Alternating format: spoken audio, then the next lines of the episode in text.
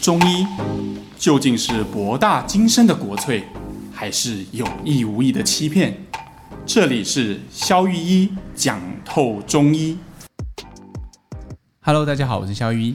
Hello，大家好，我是尚。今天呃，我们要聊什么主题呢？其实这题，其实其实最近会开始想要做一系列，就是。关于就是大家一直以来对中医某一个部分的理解，然后其实实际上的理解是相反的这种主题。对，因为其实我们就是一个流量导向的 节目嘛。我们从后台的数据发现，我原本以为啊哈，大家对于一些中医的名词解释啊，一些说文解字好像不太有兴趣啊，但没想到上次那个虚的一字多义那一集啊，对对对呃，受到广大的回响。没错。所以我觉得我们决定呢，就是。推出一系列的说文解字，完全就是为了流量啊！不是，没有啊。就这个这个说文解字系列呢，其实我也是在做节目前的功课的时候，才慢慢发现哦，原来这跟自己当初在理解身体的那个医生讲的，就是有可能医生已已经跟你讲了很白的、很白了的白话文，但其实理解起来还是理解的是错的。对，没错。所以今天我我们要谈的这个词汇哈，其实就是大家。我觉得应该在中医诊间也非常非常容易被误解字，就是肝呐，哈，没错，就是肝。你知道我从看病到现在啊，我其实我自己个人的习惯是我都会尽量跳过这些中医的词汇，嗯，但是还是会有患者喜欢打破砂锅问到底嘛。那医生，我到底是什么问题？然后我心里就会想说，我就想叫你先回去吃药，你吃药有好跟没有好。我们看结果就好嘛，不用一直推敲到底是什么问题。但有些患者就是会打破砂锅问到底。你第一次当泥鳅被划过去之后，第二次又会就闪无可闪的时候，你只好就像有些医生他就会直接丢出一个中医的诊断啊，你这是肝的问题啦。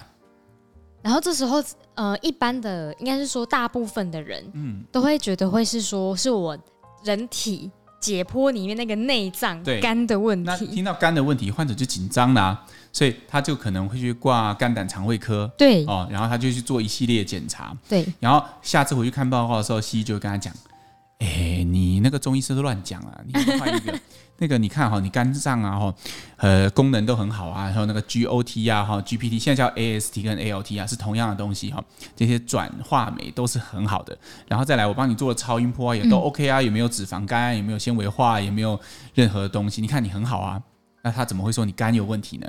所以中医乱讲，这样对不对？其实哈，这个问题，这个问题其实常常发生的啦哈。嗯，其实它的关键就在于中医讲的肝和西医讲的肝脏，以下我们用英文来代替，才不会就是混在一起。那个两个肝，对，中医讲的肝和西医讲的 liver，这两件事情，嗯，不是同一个范畴的东西，它完全就是两个范畴。所以我可以先粗浅的理解成，中医讲的肝其实就不是脏器。嗯，我们先来讲讲现代医学的 liver 是个什么东西。好，哦，现代医学的 liver 相对定义比较明确嘛，它就是指，好，就你刚刚讲的哈，它是有个有形的器官，它就是泛指我们在右右斜下，好，有一大块的这个面积，对，好，一个三角形的一个器官。这个器官做什么用呢？它其实是一像一个身体的化学工厂。化学工厂对，比如说我们吃了一大堆东西，假设你年夜饭吃了一大堆东西哈，有、哦、对吃很多各种杂七杂八的，有烤的，有炸的，然后有甜的，有有年糕，有各种东西，好，好毒哦，对，很毒哈。那这些毒要怎么办？首先，它先进入到肠胃道里面嘛，然后被吸收之后，被肠胃道的血液循环所吸收。嗯，那这些肠胃道的血液循环先优先送到哪里？第一站就是通过肝门静脉回到。肝脏哦，所以这个化学工厂经过肝脏的处理，把刚刚年糕里面那些毒啦、然后烤物，如果里面有焦掉的地方的一些自由基啊 什么的没有基，好，这些东西都被剥除了之后，剩下纯净的血、营养的血，嗯，才会回送到心脏，然后再由心脏发出的血就全部都是营养物质，里面就不含有各种毒素。嗯，你可以试想，如果我们没有经过这个化学工厂，那多可怕！我们等于就是把毒素运回。那个动力中心，然后再由动力中心 pump 出毒素，然后散布全身这样。所以显然，肝脏的功能就是一个化学工厂，就是一个解毒中心呐。你可以这样理解这件事情。解毒过滤中心。对，嗯，对，就是很像我们那个呃，如果你家里有装那个滤芯，生饮滤芯的话，就是外面那个呃自来水要经过这个滤芯之后才可以生饮，它就是去掉杂质的这个过程。好，OK。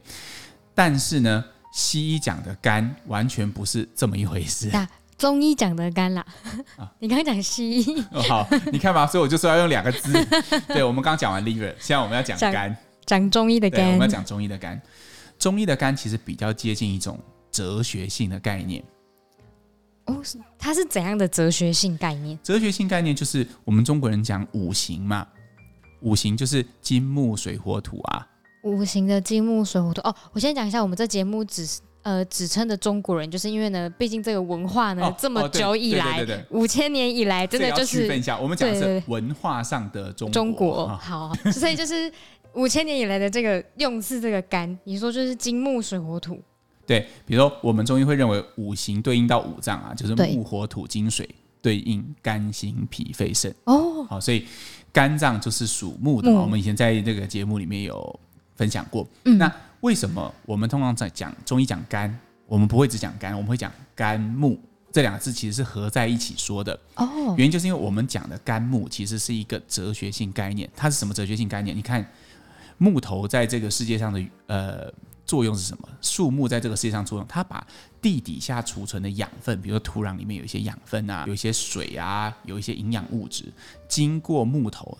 它就能够萃取这个营养，然后做出生发的意象，它会长大。对，它会长出枝干，然后会长出会发芽，然后会长出叶子，然后结出果实。嗯，所以木是一个传递能量的象征，它把地底下被封藏的能量重新用出来的一个过程。哦，所以我们中医讲肝木，它其实代表的是一种生发，是一种疏泄的意象，也就是我刚刚讲的哲学性概念。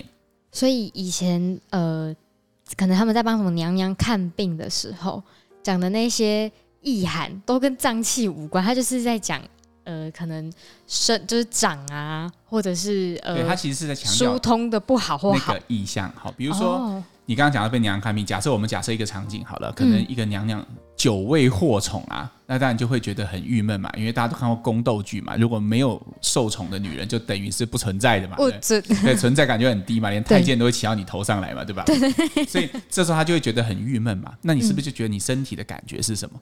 就觉得好像我整个气都吸不上来啊，觉得很没有那种扬眉吐气的感觉啊，啊觉得没有那种。觉得一种很憋屈，然后气好像一口气都吸不上来的感觉，那这是不是就是生发的意象受阻？哦，对，我们中医常常会把这种叫做肝郁不舒，就是肝脏被郁闷住，所以没有办法抒发。它其实纯粹讲的没有什么特别，它就是在讲这个状态，它就像个形容词一样。所以就是哲学性的形容。你如果要讲的文学一点，你可以说哦，没有扬眉吐气的感觉，这样也 OK。其实它基本上这两个词其实大致上是一样的。那为什么就是当初那些人会选用中医的肝来跟那个翻译为西医的那个叫什么 liver？对，为什么 liver 会选择用肝来作为它的中文翻译？啊，对对对，到底要为什么互相会这样 pick up？OK，因为其实我们刚刚讲好像完全是两个不搭嘎的东西嘛。对啊，但实际上他们之所以会 pick up 这个字作为它的翻译，其实也是因为他们有部分的范畴是重叠的。嗯嗯，我们刚刚讲 liver 的功能是负责解读的嘛，解读其实就是把呃不好的物质、有混杂的物质变成一个纯净的物质嘛，就像一个过滤器。嗯，那其实你看我们土壤里面也有很多呃杂质啊，它经过这个生发的过程，就完全迸发成生命力和可以吃的果实。哦，呃，对，所以这个意象其实是相符的。嗯嗯，所以他们当初其实是用这个来借用这个字的。所以当初那个可能某一个学者，还或者那个医者，他在选字的时候，其实他也很了解这个什么中中西医之间的那种运作。对啊，其实这个更有呃说服力的一个藏象是肾。肾脏哦，大家常讲什么肾虚啊那一类。对对对对对，你看哈、哦，呃，比如说当初 kidney 从西方跑到中国，kidney 就是肾脏的英文翻译啊，我们继续用这个模式。啊、当初 kidney 从西方进到中国来，他们找不到一个字可以与之对应，于是 kidney 在西医来说做什么用？它就是个水的过滤器嘛。对，把血液经过肾脏之后就变成尿液。对对，那他们就看到，哎，中医古书上有一句话叫做“肾主水”，哦，主水液代谢的意思。哦，哦，好，那所以就是你啦，就是肾，所以 kidney 从此以后就变成肾了。啊。但是其实中医范畴的肾比西医范畴的 kidney 来的更大一点，因为它也包含着我们刚刚讲的哲学性意味。嗯，它除了主水之外，它还主生殖。嗯，所以今天有些男生。哎、欸，不好意思来说，他看勃起障碍，他就说：“哦，我我我觉得腰酸，我觉得我是不是医生？我是不是肾有点虚？哦，为什么我们会用这个字来暗示性功能不良？在西医来讲，那个是另外一种脏，那个是另外一个器官嘛？欸、对啊，跟肾没有关系。对啊，但是连电台都会跟你讲，这叫肾亏嘛，对吧？对对对对对，对不对？连电台都会跟你讲嘛。对，为什么会这样？就是因为中医讲的肾的范畴比 kidney 来的大。哦，你看，回到用这个视角，回到我们刚刚讲的 liver 和肝的关系也是一样。liver 是专指那个脏器，专指解毒的功能。嗯，好，但是肝是指一个意象。嗯，所以它除了指这个解毒的功能之外，它还能指代很多其他只要跟生发有关的意象。比如说我们刚刚举了娘娘例子的情绪，是一个啊，女生月经不来，哦，也是肝气不够抒发。哦。嗯，然后男生有时候不能勃起，也有可能是肝气不能抒发。哎，那这时候就奇了怪了，就是那肝气就是能不能抒发？那可能你说呃肾虚好了，就我指的是中国意象的那个肾。嗯、那到底肝在人体里面，它到底就是？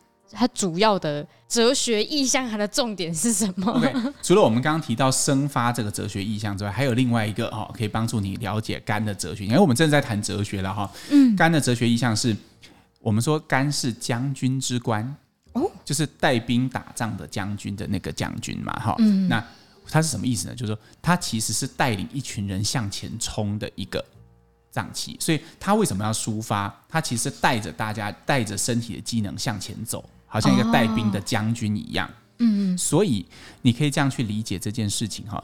如果我们来讲勃起障碍这件事好了，嗯，好，或者是说性功能不良这件事情来说，好，如果性功能不良，这样就是不能打战嘛，对不对？今天如果你真的有很多兵，但是就是缺乏一个勇猛的将军带领这个兵往同一个方向前进，打一场漂亮的战，嗯，那你你补充肝就 OK，因为你给他将军之后，这群乌合之众就蜕变成。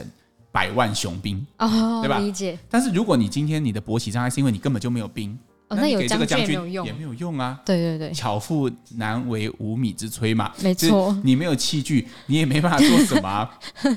所以这才会产生中医最觉得很吊诡的地方。就哎，一个性功能障碍，你可以从补肾的角度走，你也可以从疏肝的角度走。那有些人就会觉得，嗯，那中医不科学。但是其实不会啊，会啊就像带兵打仗一样嘛。你可能是有兵力不足的问题，你也可能是有有兵但是没有将领的问题嘛。那兵就是胜啊，因为就是补啊。嗯，那胜呃将军就是要输啊，就是要带领啊，就是要向前冲啊。就只是就只是看哪一个没有用补哪一个而已。对我们来讲，每一个病其实都有很类似的分析。嗯，就是你到底是哪一个意向上出了问题。嗯嗯，比如说，我们再举一个比较常见的，不要一直讲性功能障碍。好，今天胀气这件事情最普通了吧？对。好，胀气，我们第一个联想到的人会是谁？应该是肠胃的问题嘛？嗯，比如说你的蠕动比较慢啊，你的怎么样啊？所以应该从肠胃去解。对，这是一个方向。嗯，但是你也可以说。肠胃的蠕动本身也是在打仗啊，它也是一种运动，也是一种身体的机能。它需不需要将军的带领呢？需要啊，需要啊。所以今天如果肠胃本身没问题，但是没有将军，它也不会动啊。所以一切都还是看他们到底没了的是什么才是重点。对，所以在这个现象，因为将军没有，所以肠胃就不动的这个现象，在中医就有一个很浪漫的名字，叫做肝木克脾土。意思就是肝木这个东西，因为没有将军的关系。于是呢，它就会让脾土的功能受到一些限制。嗯，脾土就是指肠胃的意思。对，这个在将来我们可以再讲其他的一字多义，说给大家听。但是原则上，你就可以知道，肝其实是可以影响肠胃，可以影响肾，哦，甚至可以影响肺，可以影响心。就我们中医总是这样，五脏都是互相连接，它是一个完整的系统。但是它起到就是一种带领、一种生发、嗯，一种疏泄的作用。所以以后假设去呃诊间看病，然后医生在说，可能你的肝气不舒，就是此肝非彼肝。对，最重要就是你看，我们有些词汇就是这样来的嘛。有些年轻人一进来就讲，医生，我觉得我爆肝呢。啊，对啊，爆肝是到底是怎样？我我尝试理解一下“爆肝”这个字，大家讲的语境什么？大概就是指说你很长时间都很晚睡，太累了，然后很累，嗯，然后自己觉得很累，这样就是爆肝。但是我想这个肝的含义其实也是比较偏向我们讲的不抒发的这个哲学含义，因为你很累嘛，很累就是提不起劲嘛，那就是一种不生发的感觉嘛。嗯，那没有办法睡觉，你的情绪会不稳定嘛，这个也是肝气所主，你的娘娘的那个一样。嗯，所以它显然也跟肝功能、liver 功能，就是比如说像什么 GOT 啊、GPT 啊、超音波，没有什么太大的关系。了解。那我想要问肖医师一个问题，就是那中医啊，因为很多网友都会留言问说什么啊，有没有什么补肝的些什么呃自己可以做的方式啊？那我觉得应该要这样子问，就是关于什么肝气不舒啊那些的，以中医自己能吃，然后补的是哲学性的那个肝的含义的那个可以，那可以怎么做？OK，这样子啦哈，我们还是区分一下。今天如果你是真的肝功能有异常的，那去看医生啦。对，那那个其实就是呃，那个有可以吃的东西，嗯，但是呃，那个就是要个别问题个别解决，它真的是一个病理状态，嗯。但是上纲的问题其实是我们讲的哲学性的肝，就比如说你常常觉得很郁闷啊。常常觉得很疲倦呐、啊，然后常常觉得提不起劲啊，常常觉得很无助啊，这种换气、心情不好，还有心情不好啊，或者是晚上睡不着啊，什么这种比较偏向中医的肝系的问题哈、嗯。那这种一般哈，食物上来讲，我最推荐的东西其实是有几个哈，一个就是乌梅，我记得之前我在那个节目里面有推荐过乌梅汁嘛，对对对，乌梅其实是一个它既很好吃，然后吃下去也没有人听过。喝了乌梅汁之后有出现什么剧烈的副作用，然后一个可以长期服用，但是又没有什么太大妨害的东西。嗯，那它本身对于中医肝的调节，我觉得是蛮好的。比如说，我最常用在就是春季的郁闷，有些人到了三月哦，就差不多再过一阵子，对，嗯、那呃，他就会开始觉得有一种烦感出现，就是很烦的那个烦。阿展阿展，对对对，那。这种时候其实也是肝气不舒发。嗯，你看春季对应到的是什么？春季就是一个春暖花开，对，春暖花开嘛，就是木正要生发的时候嘛。因为冬天就是要回归平静嘛，春天就开始那个生命力要从地底下重新再冒出来。嗯，这个是一个肝对应的时节，所以这个时候如果肝气的生发受阻，没有跟上这个时令，那我们就会生病。我觉得不舒服。对，那这个时候我觉得认为乌梅就是一个很好的。一个平常调理可以用的，你要乌梅汁直接拿蜜饯来吃，但是不要弄得太甜，好不然会有其他问题。好，那还有一个就是大家也很常会用在，有些人会用来提香，就是紫苏这个植物。哦，紫苏，有些人把紫苏跟乌梅弄在一起嘛，就变紫苏乌梅汁，也有这种东西。哦，那我超超超补肝的。对，其实就有这种组合嘛。那大家有没有想过，为什么是这两个东西？为什么不是紫苏话梅汁，是紫苏乌梅汁？所以其实很多 很多民间的一些搭配，它其实是有中医的医理意涵在里面。嗯，因为紫苏也是一个非常好的疏肝药。那当然，像以前我们节目提到的那个柴胡系、半夏系里面的柴胡，当然它是一个很典型的疏肝药，但是柴胡很苦啊。哎呀，那个是医生在开药的。对，然后它的偏向很强，嗯，好，那可能不适合的人会有很多副作用。但是紫苏跟乌梅，我没看过有人吃这个会出什么问题的。它就是日常你可以喝一下喝一下的那种。对对对，你可以多去食用它，也不会有什么太大的妨害。而且紫苏还有另外一个功能，是它可以解鱼虾毒。鱼虾毒，就有些人对海鲜就是常常哎，有人吃了海鲜会觉得好像有一种不太舒服的感觉，甚至很容易腹泻。哎、嗯，其实你可以搭着紫苏一起吃。其实有些日本人他们不是不会配白萝卜吗？对，然后配一片紫苏叶，对，然后对，为什么？它可以解鱼虾毒。哦哦，原来是这样子。对对对对，它其实都是有意涵的，因为其实日本人的很多观念是从唐代的时候他带了一些。中医的呃观念回到日本本土，嗯，所以他们在做很多食物的烹调上面的一些，他们其实有注意到这一块，因为生食会爱脾胃嘛，脾胃很容易不动，那脾胃要动需要肝气的抒发跟带领，所以就加了一个紫苏，就加了一片紫苏叶，哇，好突然觉得哦，它有美感的感觉，就对，就属于一种非常中式的哲学跟特别的一种哲学概念上的美美感，对。好，那今天要请肖医师再总结一下那个此肝非彼肝的整件事情，到底发生什么事呢？OK，其实哈，此肝非彼肝这件事，我们真的从头到尾只有聊此肝跟彼肝到底有什么差别了哈。那一样两个范畴啊，中医的范畴的肝比较大，嗯，西医讲的肝就是 liver，其实比较小，它只在、嗯、呃，它只专指解毒化学工厂这个部分，而是金专在那个解毒。对对对，但是中医讲的肝，它更包含了我们刚刚讲的生发、疏泄，嗯。然后甚至是将军带领，嗯，好、哦、这个意向，那他负责的东西就多了，因为所有东西都需要带领，没错，所以他可能从生殖的问题、肠胃的问题、问题头痛的问题，嗯。各种有的没有的问题啊，情绪问题、睡眠问题，嗯，他都跟这个生发有关。嗯，所以下次当你的中医师在跟你讲说啊，你这个是肝气不舒的时候，你就啊很淡漠的看待这句话就可以。他指的就是你看起来比较不准，就这两句话相当于同意哈，不要过度解读，不用去做肝功能检查，也不用做任何就是太进一步，不用不用焦虑，嗯，因为本身肝气不顺就已经很焦虑了，因为肝气不顺其实就等同于焦虑嘛。然后对，然后不要再把自己搞得更焦虑了。对对对，不需要。OK OK，好，又到我们今天念留言的时间。念榴莲，念榴莲，好，念一留言。然后呢，好，呃，有位听众留言说，就是很可爱的一集，然后是，然后说我们两位的搭配很互补，谢谢，谢谢。然后呢，另外一集是另外一题是徐蹦流的，他说太优质的节目，他说从阿明师的频道，然后转过来知道萧御医师的，然后追了很多集，然后对中医有有不少的了解，然后想要请问萧医师，最近他刚好身体有点不舒服，然后去看了中医。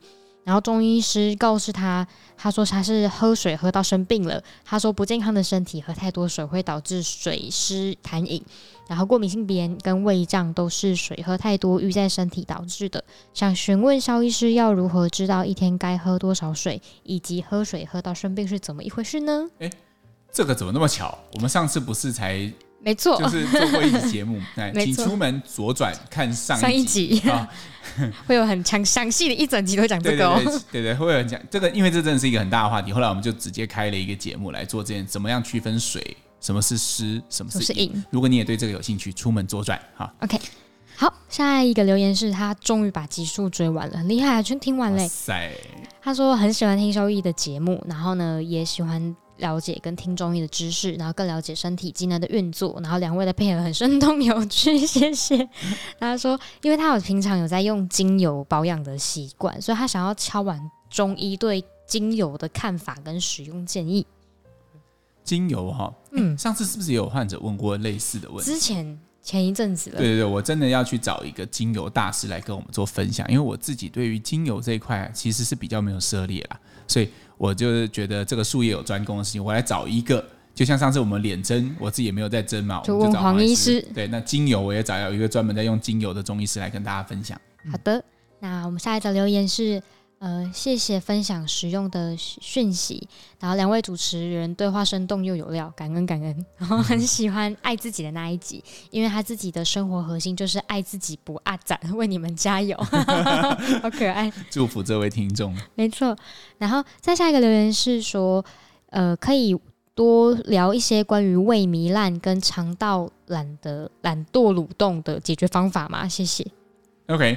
我们今天好像提到一点点哈，胃糜烂我们大概说肠道蠕动，我们之前都一直在讲脾胃功能嘛，对对，但是今天我们就补充了一块，就是肝气如果不舒，没有将军带领的时候，肠胃也不会蠕动。其实这件事情很常被忽略哦，我们很容易直觉的认为不蠕动这件事情和肠胃有关。哦，对啊，因为蠕动不就是肠胃的事吗？对对对对对，那很多医生他可能一下子也没有想太多，他就会觉得，哎，哦好，那我就帮你补一下肠胃，应该就 OK 了，你肠胃就会蠕动了。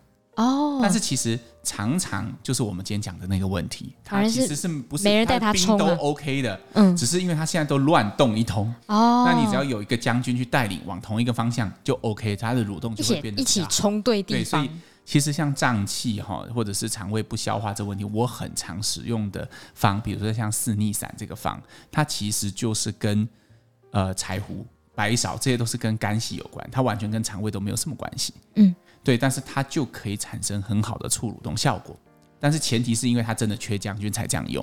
哦，了解。对对对，那当然有时候是里面有一些东西塞住，那你就需要一些消导药，这个个别问题要个别解决。嗯，胃糜烂的事情哈，首先我们是要先知道什么是胃糜烂。大家听到胃糜烂这个字，都会觉得好像很烂、很恐怖的感觉。所以胃糜烂是现代医学的用词还是是中医用词？它是一个现代医学用词哦。它大概讲的是这样，大家都知道胃溃疡对吧？对。它其实是跟胃，它是胃溃疡的减轻版。哦，所以其实还没到那么严重，啊。对对对，但它听起来更严重的，好像感觉更烂的感觉。因为溃疡好像一般，呃，口腔溃疡是这样，胃糜烂，口腔糜烂，我们，听起来很恐怖。它它其实意思是这样。就说我们胃的黏膜有内膜，然后有基层，有好几层嘛，哈。所以如果它伤口还很浅，只有在表面，你干嘛一直笑？你好奇怪，你 有戳到点呢。对，啊，你继续说。如果只有到表面的话，那其实我们就把它叫胃糜烂。嗯，就。其实西对应就是 erosion 这个字，哈，但是如果它已经侵到了比较底下的真皮层的时候，我们就把它叫胃溃疡，我们就会用 ulcer 这个字来区分。哦，所以其实胃糜烂就指 erosion，它相对是比较轻微的病，并不是比较严重的病哦。嗯嗯，对。那对中医来讲，这个分层没有意义，这个对西医来讲，伤口深不深才有意义。我们中医比较。认为呃，怎么造成这个伤口？为什么会有这伤口？才是我们关心的议题，对不对？所以，我们不会对胃糜烂跟胃溃疡有什么不一样的处置。了解。好的，那接下来的留言是留言在第十三集金钱症候群。然后呢，小莲问说：“请问肖医师提到北上塞住可以吃四神汤扩大管道，是要在金钱？”经期前还是经期中或后吃呢？另外，很常遇到经期晚来，中医都说是因为他的中医师都说是因为造血不足导致经血排不出来。那请问这个方式可以改善吗？然后谢谢邵医师。他的症状是什么？他其实他问了两个问题啦，一个就是说他很常有他他问说，就是那个四神汤不是可以帮助就是疏通吗？嗯嗯、所以到底是经经期。来之前还是之中还是之后喝呢？那另外一个问题是，他很常经期晚到，然后呢，呃，中医师说是因为他造血不足，嗯哼，导致晚来。嗯、那吃吃市场上这个方式是可以改善的吗？哦，好，呃，我刚刚为什么问了两次哈？嗯、就是因为这个原因，因为其实我们也常碰到这样的问题啊，就是说，嗯、呃。听众或患者在陈述你的症状的时候，其实会比较偏向于你想要知道是怎么回事，到底应该是经前吃还是经后吃。但其实这个每个人会有一些些微的不同，我们必须从你的症状倒回去做拆解，我们才知道怎么样的处置对你有帮助。以这个患者的状况来说，其实我就只听到一个症状嘛，就是月经晚到。哦，对对对，对，好，那我们就从月经晚到来出发。月经晚到确实有可能像他的中医师给他的建议，就是。其实是因为原料不够，这个我们之前有提过。你就是个每个女生都是一台月经制造工厂，月经贩卖机不是 月经贩卖机，不要不要乱讲，不要乱讲话，卖卖血哦，不 是不是，收回收回，不要。月经制造工厂哈。每个女生都是一个月经制造工厂，你今天会晚交货，原因有很多嘛。有可能就像这个中医师讲，原料不足，你就是缺血啊，你没有原料，你做不出来，你只好晚交货，这是一种可能。嗯、也有可能你的机器坏掉，它生产线塞住哦，然后那生产线塞住就就就做不出来，所以也晚交货。嗯、这个有很多种原因，然后有可能你的生产线没有坏掉，但是中间那个齿轮的地方啊被被什么东西卡住了，了所以动不了。嗯，对。那它就分别对应到血虚，就是不够的，没有原料的，跟。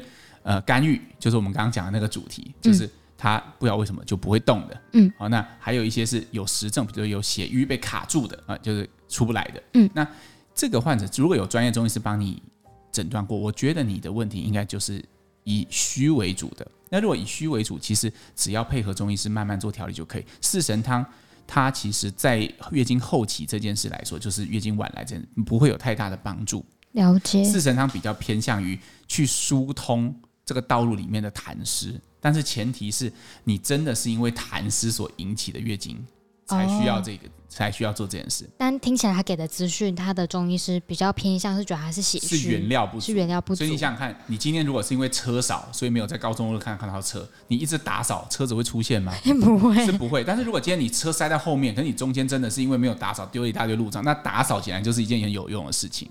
所以还是回到我们的。最根本的原则就是你到底是哪样问题，我们才会怎么样做裁剪。是的，好的，那就请小莲可以多跟他的中医师做讨论。是啊，我们可以多沟通。嗯、没错，然后再来下一则，最后一则留言呢是读书的小雨问说，呃，在第五十集肚子一直胀气那集留言说，确实，因为很多时候有意识的每口食物嚼个二十下，都莫名的很快就吞下去。干脆只能遵循自己本身吃饭的习惯，倒是肠胃偶尔也会中午吃的东西到晚上打嗝还有余香，真是令人无奈呢。所以还是要慢慢吃啦。所以这位听众是跟我们经验分享，就是还是要慢慢吃好。那其实除了慢慢吃之外，还有一个就是，如果你常常中午我不呃中午的食物到晚上都还在，这是我很常在诊间问患者的一个问题。我想知道他消化好不好，就是问这一题。你到晚上你会不会常常觉得中午的味道都还在？如果是啊，如果听众你也是的话，嗯，那我觉得你的肠胃蠕动就过慢了哦。那这个时候一样回到我们刚刚讲的问题，它可能是肠胃本身虚的问题，嗯，也有可能是缺乏肝气带领的问题，呃，也有可能是消导出了问题，因为你吃的食物可能比较不好消化。哦，嗯、所以就是还是要去看它到底哪边出问题。还是回到这一题，就是呃，看哪边出问题，然后就怎么解决这样。好的，没问题。那我们今天留言就念到这边结束了。好哦，我们下次再见喽，拜拜。好的，拜拜。